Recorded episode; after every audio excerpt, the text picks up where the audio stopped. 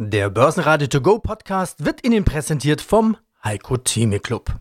Werden Sie Mitglied im Heiko Theme Club. heiko-theme.de Börsenradio Network AG Marktbericht Erweiterte Osterruhe. Das hat das Zeug zum Unwort des Jahres zu werden. Das Team Vorsicht hat insgesamt sich durchgesetzt, und zwar bei allen. Wir wissen, dass Corona bleischwer über dem Land liegt und dass es uns alle beschwert. Den DAX hat es am Dienstag schon mal beschwert, zumindest am Vormittag, da war er deutlich abgetaucht, hat sich dann aber wieder zurück aufs Parkett gekämpft. Also so richtig beeindruckt sind die Anleger dann doch nicht, denn aus den USA kommen recht starke Konjunkturdaten. Die Wirtschaft dort erholt sich schneller als erwartet. Insofern hat Bayerns Ministerpräsident Markus Söder nur bedingt recht mit seiner Einschätzung und dem Team Vorsicht. Apropos Team, im Börsenradiostudio für Sie heute Andreas Groß gemeinsam mit Peter Heinrich und Sebastian Leben. Sie hören im Marktbericht Auszüge aus Interviews mit Ben Boss, er ist Vorstand von Click Digital, Jochen Stanzel von CMC Markets, Heiko Thieme, der globale Anlagestratege, mit einem Auszug der neuesten Ausgabe des Heiko Thieme Club. Wir haben Johannes Schmidt, der Vorstandsvorsitzende von Indus, Carsten Klude, Chefvolkswirt von MM Warburg Außerdem Axel Kaufmann, der CEO von Nemetschek. Alle Interviews hören Sie außerdem in voller Länge auf börsenradio.de und in der Börsenradio-App. Hallo, Jochen Stanzel hier. Ich bin Chefmarktanalyst bei dem CFD-Broker CMC Markets in Frankfurt. Notbremse gezogen. Lockdown, Verlängerung. Bund und Länder haben für die Osterfeiertage harte Einschränkungen jetzt beschlossen. Gibt es einen Lockdown-Einfluss auf unsere Börsen, also zum Beispiel auf den DAX? Aber so eine richtige Bremse scheint hier nicht zu wirken.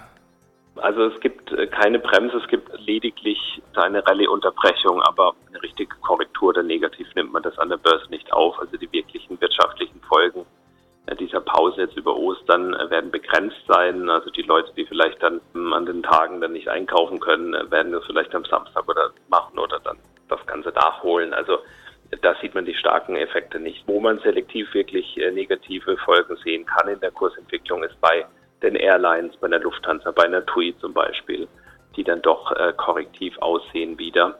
Aber für den Gesamtmarkt, der ist da eigentlich eher jetzt so, dass er so ein bisschen eine Pause macht innerhalb einer intakten Rallye. Mein Name ist Carsten Klude, ich bin Chefvolkswirt bei MM Warburg und Co. in Hamburg und zuständig hier auch für die Vermögensverwaltung. Was passiert denn eigentlich gerade an den Börsen. Haben wir da tatsächlich die beste aller Börsenwelten, wie ich hin und wieder schon gehört habe? Ist die Konjunktur tatsächlich auf der Erholungstour und rechtfertigt diese hohen Bewertungen? Also die Wirtschaft glaube ich schon, dass die den Börsen Rückenwind verliehen hat und auch weiter verleihen wird. Also ich glaube, dass man in einigen Monaten erkennen wird, dass wir doch in weiten Teilen der Welt eine extrem starke wirtschaftliche Erholung sehen. Die Wachstumsraten weit über dem liegen, was wir so in der Vergangenheit gewohnt waren. Das hat ganz viel mit Basiseffekten zu tun, weil man ja nicht vergessen darf, dass die Wirtschaft im vergangenen Jahr in China im ersten Quartal, in den meisten anderen Industrie- und Schwellenländern dann im zweiten Quartal so massiv eingebrochen ist, dass einfach der Vergleichsmaßstab dann äh, dazu führt, dass die Wachstumsraten exorbitant hoch ausfallen werden. Also wir gehen beispielsweise davon aus, dass die Weltwirtschaft dieses Jahr um über fünf Prozent wachsen wird. Die USA um mehr als sechs Prozent, China vielleicht mit zehn Prozent, Deutschland zwischen drei und vier Prozent. Das sind ja Zuwachsraten, die wir entweder noch nie gesehen haben oder seit ganz, ganz vielen Jahren oder Jahrzehnten schon nicht mehr gehabt haben. Und das verdeckt so ein bisschen den Blick auf die Niveaus, wo man natürlich sagen muss, ja, erstmal geht es dann wieder zurück auf Anfang, da wo wir vor der Pandemie gestartet sind. Und da darf man sich dann eben auf, durch die Wachstumsraten nicht zu sehr blenden lassen, aber Märkte gucken gerne auf Wachstumsraten und die rechtfertigen schon eine gute Börsenentwicklung. Wo wir aber natürlich schon gucken müssen, ist, was passiert weiter mit den Zinsen, weil das, was einerseits gut ist, ist vom Wachstum her, dass nämlich damit auch die Unternehmensgewinne wachsen werden. Das gilt für dieses Jahr, das gilt wahrscheinlich auch für das nächste Jahr. Und da muss man gucken, was sind eigentlich die Annahmen für die folgenden Jahre. Und da kommt dann der Zins als Diskontierungsfaktor ins Spiel. Und gerade bei Unternehmen, die vielleicht den Großteil ihrer Gewinne erst in der Zukunft machen werden, dann spielt natürlich ein hoher oder auch ein niedriger Diskontierungsfaktor eine extrem große Rolle für den heutigen Wert der zukünftigen Gewinne und damit eben auch für den Börsenwert eines Unternehmens. Mit anderen Worten, also gerade bei Technologiewerten, die vielleicht erst in drei, fünf oder zehn Jahren Gewinne machen, für niedrige Zinsen eben dazu, dass die Bewertungen hoch sind und dass dementsprechend auch die Kurse hoch sein können. Wenn aber dann die Zinsen ansteigen, so wie wir das jetzt in den vergangenen Wochen und Monaten gesehen haben, dann bekommt das diesen Unternehmen und den Aktienkursen dieser Unternehmen dann meistens weniger gut weil das bedeutet, dass dann die zukünftigen Gewinne eben abdiskontiert auf den heutigen Tag weniger wert sind. Mhm. Also insofern ist es so ein bisschen ein zweischneidiges Schwert und ich glaube auch, dass man sagen kann, wir sind fast in der besten Börsenwelt, vom Wachstum her ja. Von der Zinsentwicklung kriegen wir aber wahrscheinlich schon auch in den nächsten Wochen und Monaten noch ein bisschen Gegenwind. Da muss man eben gucken, in welchen Branchen man dann auch unterwegs ist. Schauen wir an die US-Börsen. Es gab jetzt an den US-Börsen wieder Aufwind bei den Tech-Aktien. Wo kommt denn dieser Aufwind her? Von einer nun Stabilisierung der Zinsen in den USA. Das war ja das große Thema, dass die Zinsen immer neue Hochs gemacht haben. Man hat gedacht, bei 1,6 Prozent ist Schluss, dann sind wir bei 1,7 Prozent plötzlich gelandet gewesen letzte Woche. Und da war dann erstmal Schluss. Und jetzt sehen wir eben wieder ein bisschen zurückkommende Zinsen, also die Dynamik hat sich da nicht nach oben fortgesetzt. Und das ist so das Hauptproblem gewesen bei den Tech-Aktien, was die doch stark unter Druck gebracht hat. Und jetzt sehen wir eben, dass die Zinsen, die Dynamik da ein bisschen raus ist und sich die ersten wieder an die, in die Tech-Werte äh, wagen. Was mir da technisch nicht gefällt, ist, dass diese Erholung, die jetzt der Nasdaq gemacht hat in den USA technisch nicht sauber ist. Also ähm, da ist kein sauberer Boden entstanden. Ja, das heißt, jegliche Anstiege wären technisch eigentlich korrektiv. Und hier noch die Schlusskurse aus Frankfurt. Der DAX am Ende des Tages unverändert bei 14.662 Punkten. Beim MDAX geht's abwärts 0,3 Prozent.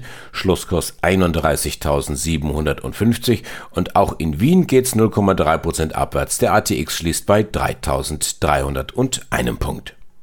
Heiko Thieme, globaler Anlagestratege.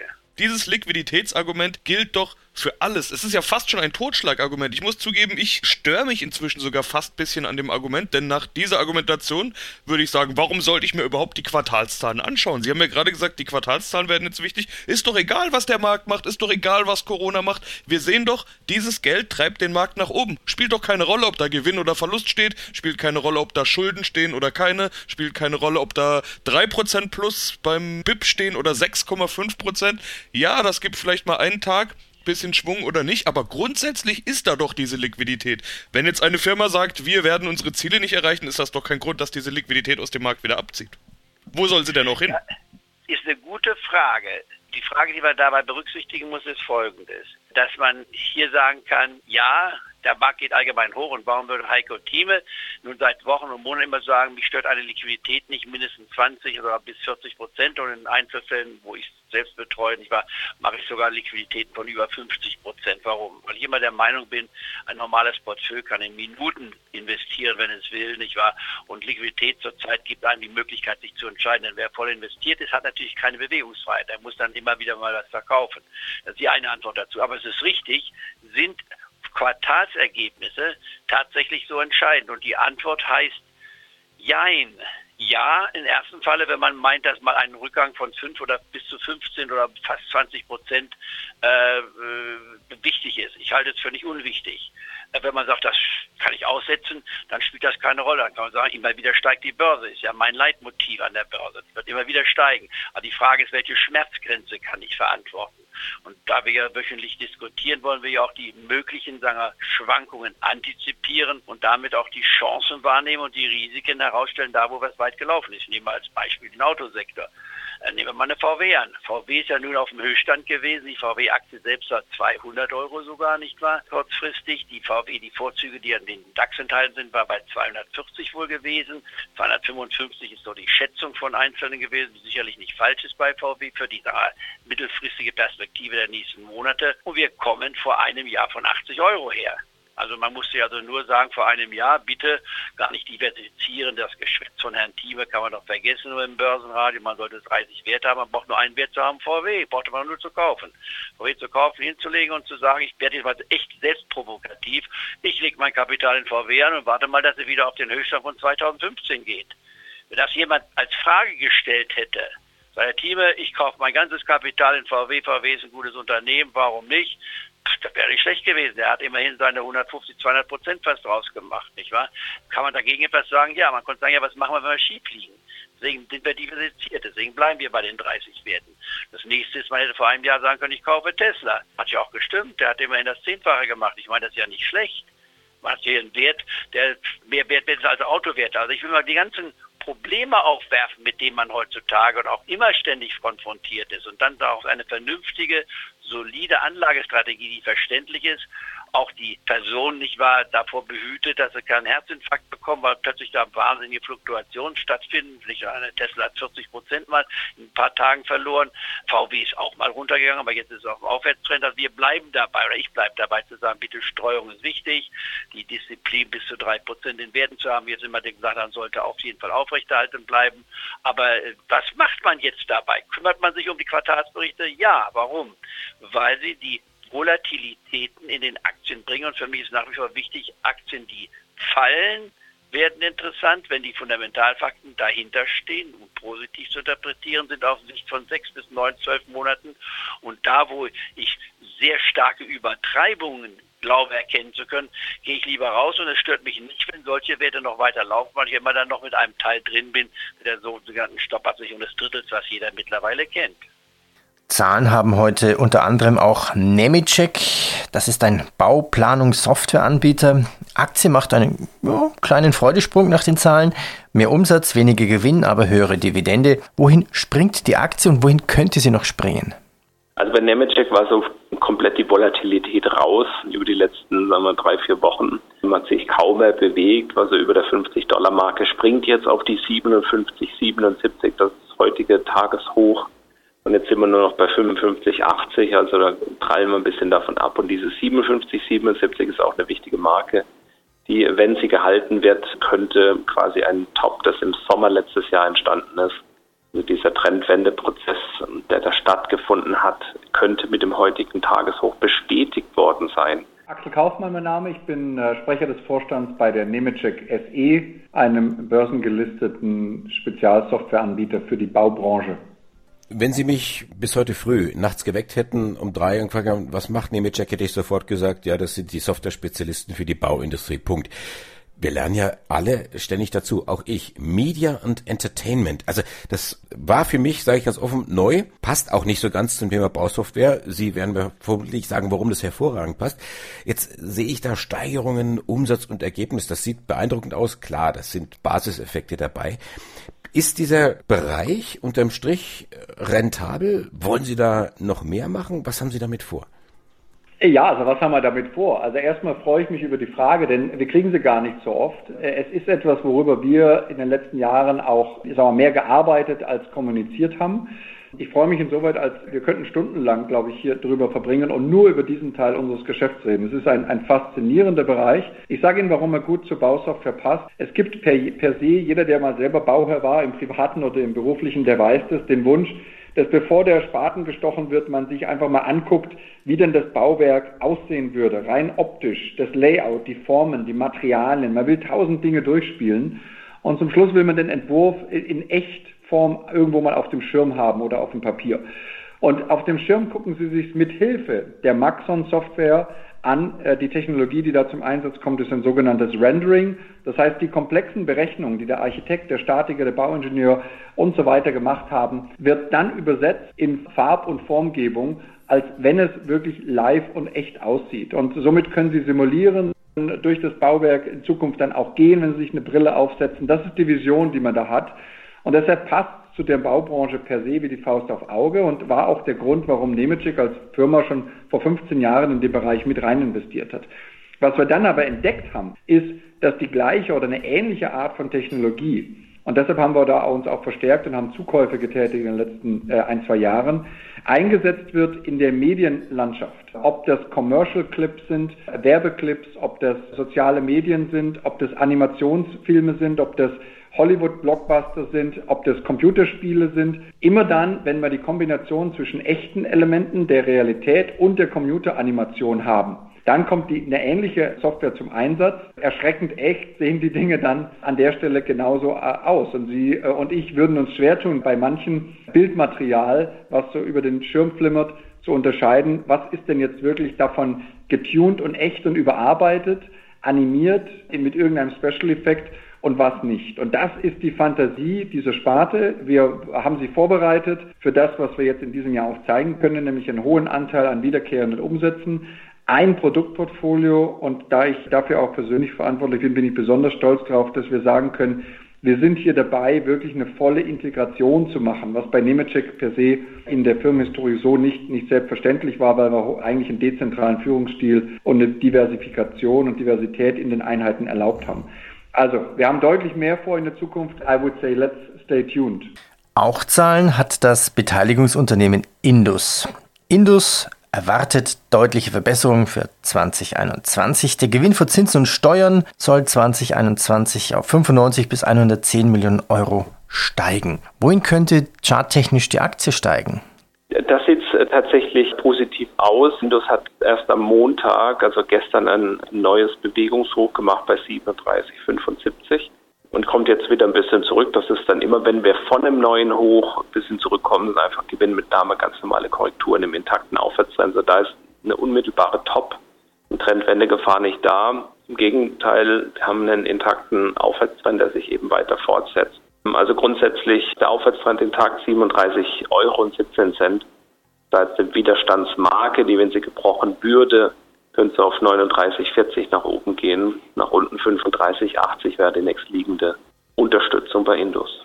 Mein Name ist Johannes Schmidt. Ich bin der Vorstandsvorsitzende der Indus Holding AG. Herr Schmidt, das erste Halbjahr, das war offensichtlich noch heftig. Dann setzte aber wohl die Erholung ein. Ich habe die Zahlen mal kurz aufbereitet. Geschäftsjahr 2020, Umsatz 1,6 Milliarden, im Vorjahr waren es 1,7, also leichter Rückgang. Operativ dann schon deutlicher, 25 Millionen nach 118 Millionen im Vorjahr. In Q2 und Q3, vielleicht zur Erklärung, gab es hier schon Abschreibungen in Höhe von 40 Millionen.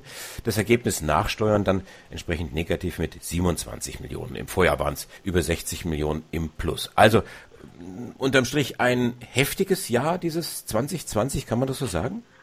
Also ich glaube, das Jahr 2020 war natürlich für alle Akteure im Wirtschaftsraum ein anspruchsvolles Jahr und zwar auch ein sehr schweres Jahr. Ich glaube aber, wenn man ein bisschen tiefer schauen, dass es trotzdem, ja, ich würde so weit gehen, es ein solides Geschäftsjahr zu nennen. Ich denke, wir kommen da ja im Detail auch noch dazu aber natürlich massiv geprägt durch die Folgen der Corona-Pandemie und zwar letztlich in mehreren Segmenten, allen voran natürlich in dem Segment Fahrzeugtechnik.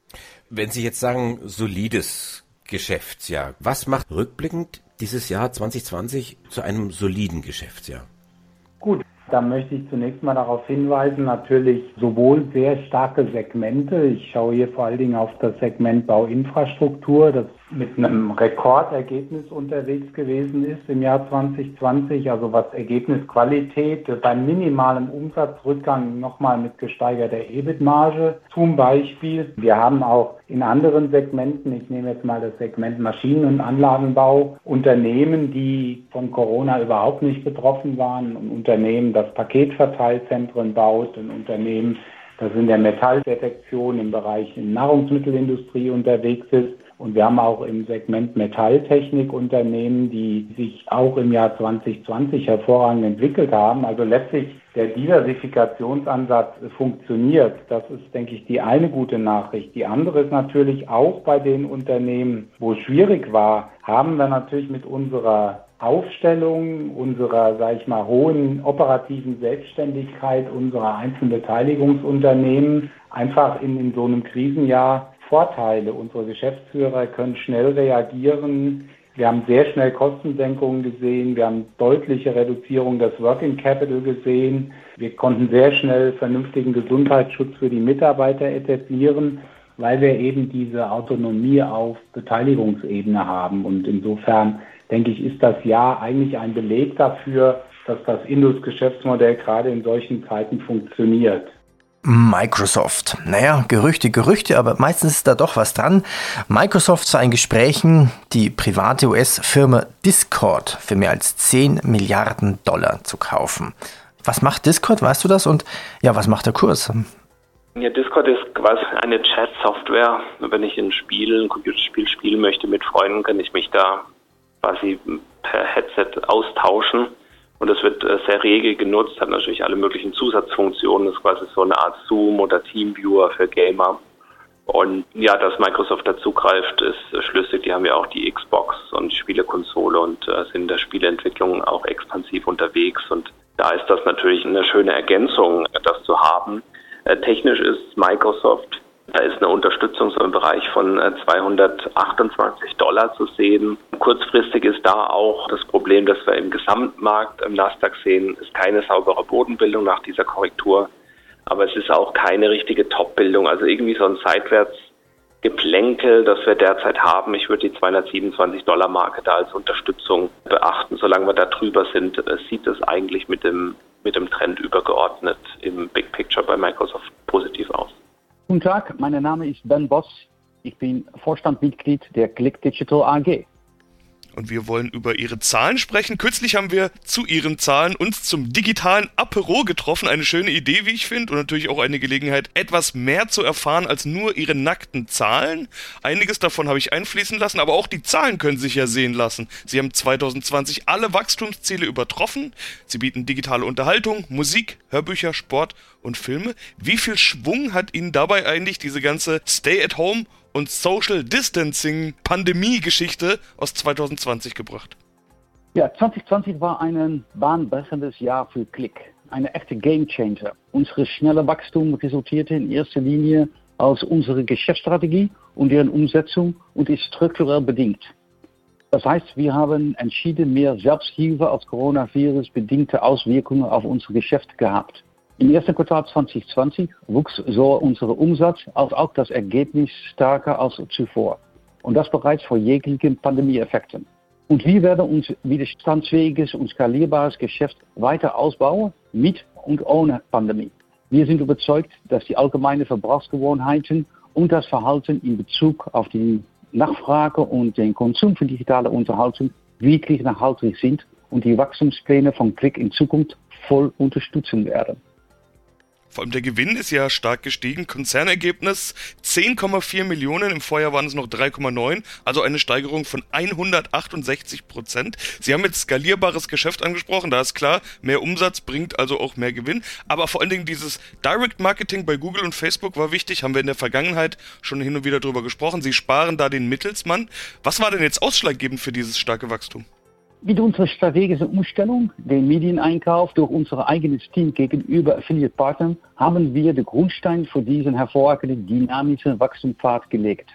Aber auch unser weiterer Rollout des All-in-One-Portals sowie die Zunahme der Investitionen in unsere Streaming-Content-Dienste haben zum Gewinn beigetragen. Vergessen Sie bitte nicht, der Click betreibt ein robustes, zukunftssicheres und hoch skalierbares Geschäftsmodell. Wir adressieren den Massenmarkt in Europa und Nordamerika mit unserem attraktiven All-in-One-Produktangebot für Verbraucher zu erschwinglichen Preisen.